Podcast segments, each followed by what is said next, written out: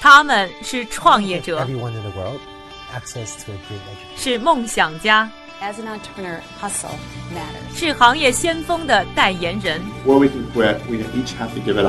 他们因为勤奋通过智慧和激情从平凡里走出不一样的人生。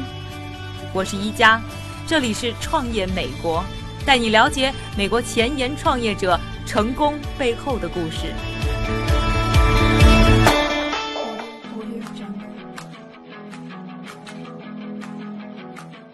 欢迎收听《创业美国》，我是一加。我们的节目将从创业出发，带你一起去看一看中国以外的世界在往哪个方向走，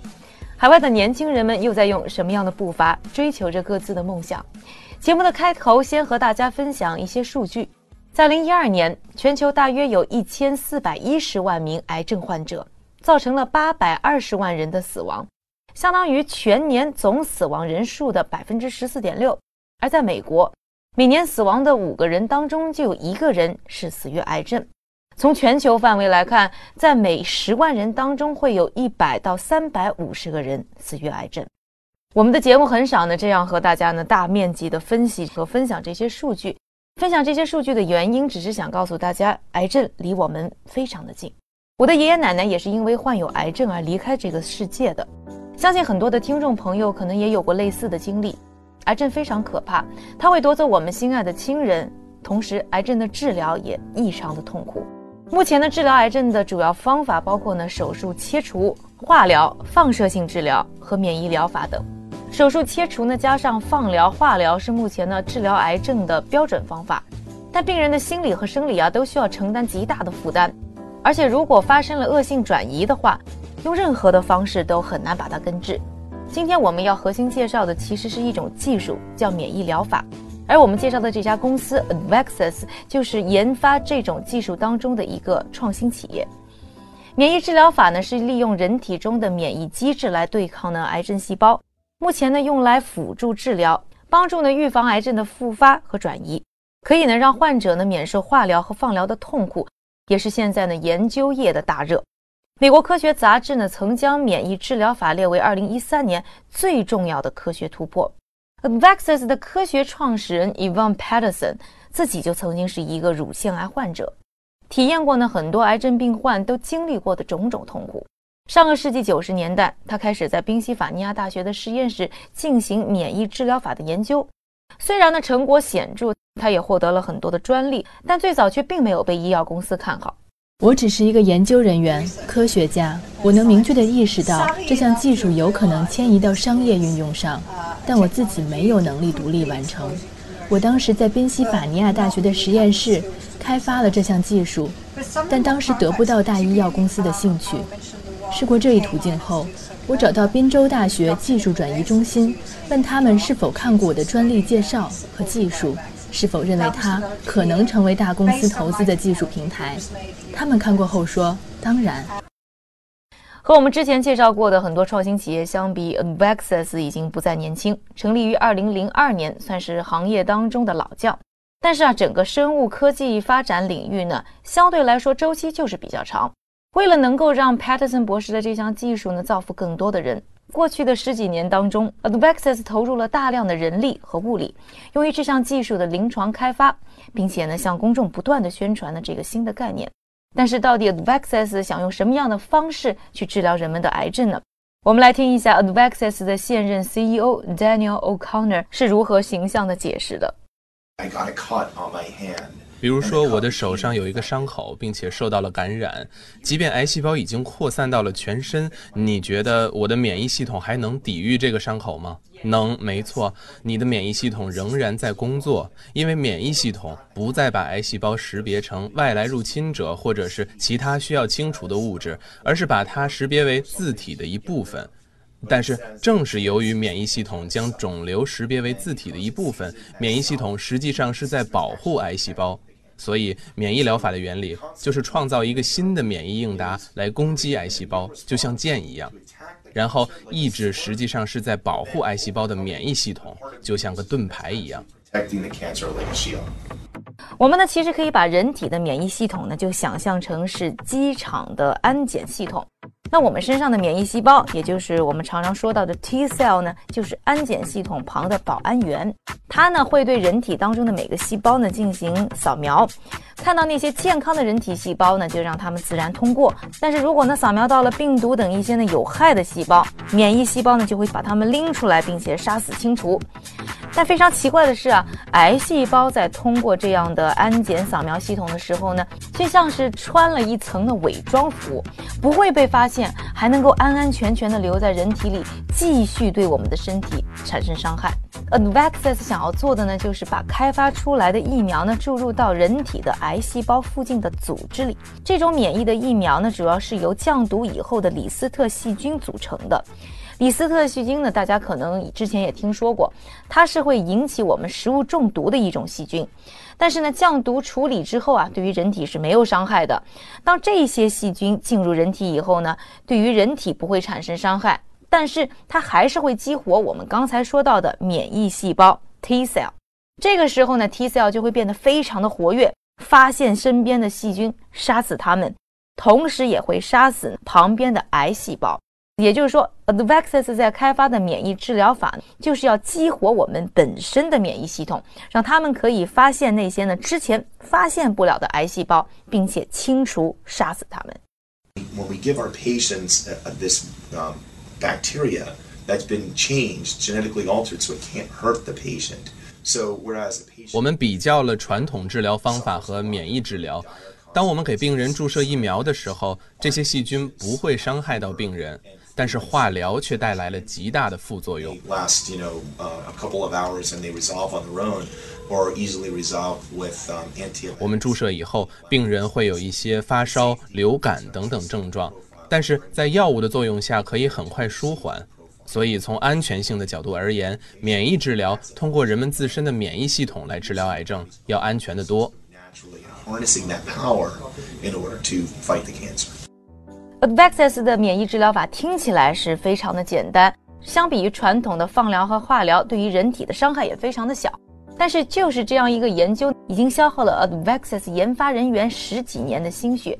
而最早受益的还是我们人类的朋友，一只名叫 Sasha 的斗牛犬。二零一二年的三月，Sasha 被发现患有一种叫做骨肉瘤的恶性骨癌。患有这种骨癌的狗狗们会接受截肢和化疗，一般存活的时间最多不过十个月到一年，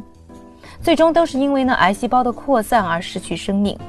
Sasha 被诊断患有这种疾病之后呢，也开始进行治疗。在治疗的过程当中，就遇到了宾夕法尼亚大学的 Nicola Mason 博士。Uh, 我和 Mason 博士不仅是同事，当然也是好朋友。他加入宾夕法尼亚大学兽医学院之后，我邀请他到我的实验室发表演讲。他当时刚发现促癌基因在犬类骨肉瘤中过量表达。因为他提到这个发现，我脑海中产生了一个想法。我说：“等等，我们有这种疫苗，我认为这对人类治疗来说也是很有用的治疗方式。” for model for humans.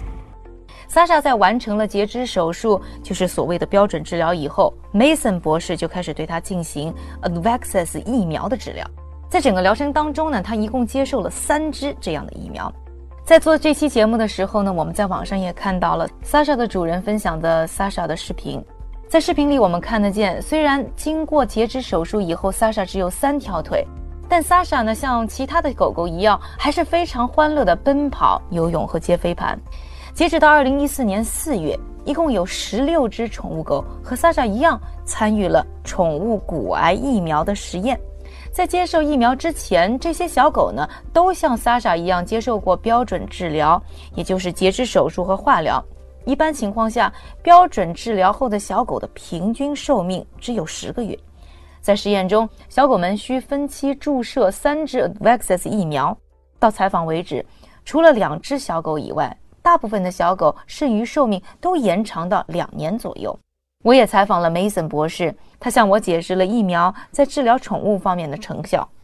With this particular vaccine that we're 就目前我们正在试验的这一支疫苗来说，在我们给小狗使用的过程当中，仅仅产生了非常小的副作用，没有看到在化疗当中会产生的相对严重的副作用。比如说，我们没有观察到过多的胃肠道副作用，相对来说，他们的生活质量很不错。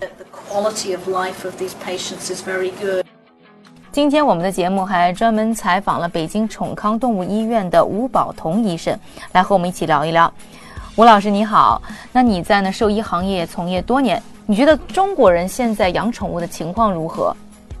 养宠物这是一个趋势吧，逐渐的在向发达国家这发展嘛。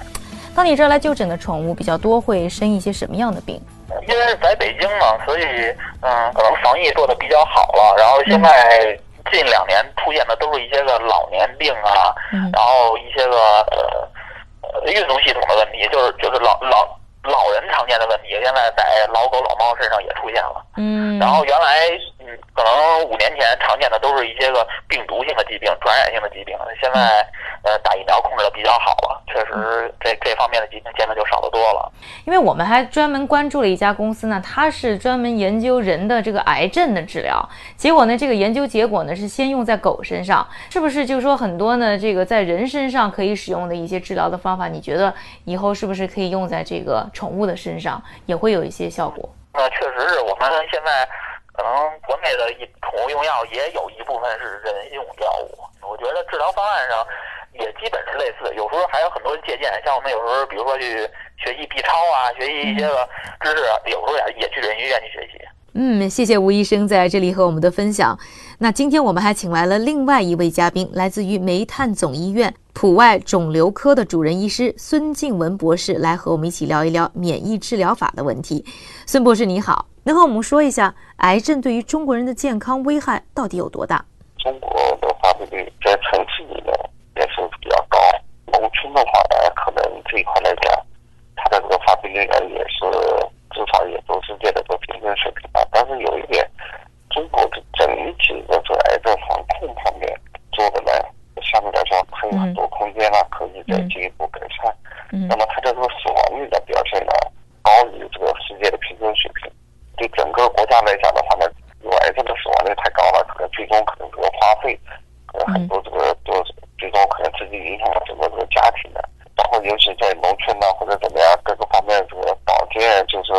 保障制度上的一些问题。这一次呢，我们的节目当中啊，关注了一家公司的 Vaxus，它呢是在研究这个呃所谓的这个免疫治疗，来对于这些相应的一些癌症呢进行治疗。我不知道在国内呢，是不是对于这方面的研究也有关注呢？呃，这块在国内来讲的话呢，相对来说呢，是因为这个制药企业包括相关的这个科研方面，还是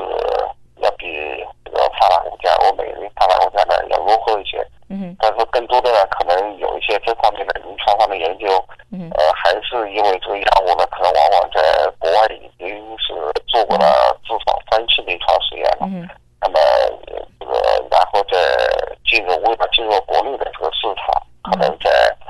呃在做呃在国内再做一些三期啊，甚至一些四期临床实验的，这样的呢是有一些，但是相对来说就是这种新药，这就是针对这种特异性免疫或者跟免疫治疗相关的这种新药的这个开发研究，国内呢相对相对还是非常少。但是国内呢跟免疫治疗这个这块来讲，抗肿瘤呢它有另外一块，呃，比如说我们叫过继性的免疫治疗，就是输入了一些就是呃能够抗肿瘤的这种免疫细胞，就是这种攻击性的这种免疫治疗的话呢，这一点来讲，国内来做的相对来说相对来说还是多一些，但是整体上来讲的话呢，它这个治疗的规范啊，包括它的这个监管这一块来讲呢，还是有些缺失。呃，相对来说发展的给人的感觉呢，呃，在这个各个医院、各个城市的，可能也是参差不齐。呃可能对有些，尤其在有些非议的选择上面呢，给人的感觉呢，可能还不是太好。所以这块来讲呢，还是有很多发展空间。但是从呃癌症免疫治疗这块来讲的话呢，可能最好的还是能够激发自己的一些这个呃特异性的抗肿瘤这种免疫，尤其呃这种呃带有疫苗性质的这一类的，呃可能它的前景可能要比输入这个过继性的这个免疫细胞做的这种免疫治疗呢可能会更好。下一期的节目呢，我们还将继续关注 Vaxus 疫苗和免疫治疗法在人类癌症治疗方面的探索。更多内容敬请关注我们的微博、微信账户，在微信上输入“癌症”，还能获得更多的延展阅读。感谢您的收听，我是一佳，下期创业美国为你带来更多美国前沿创业者成功背后的故事。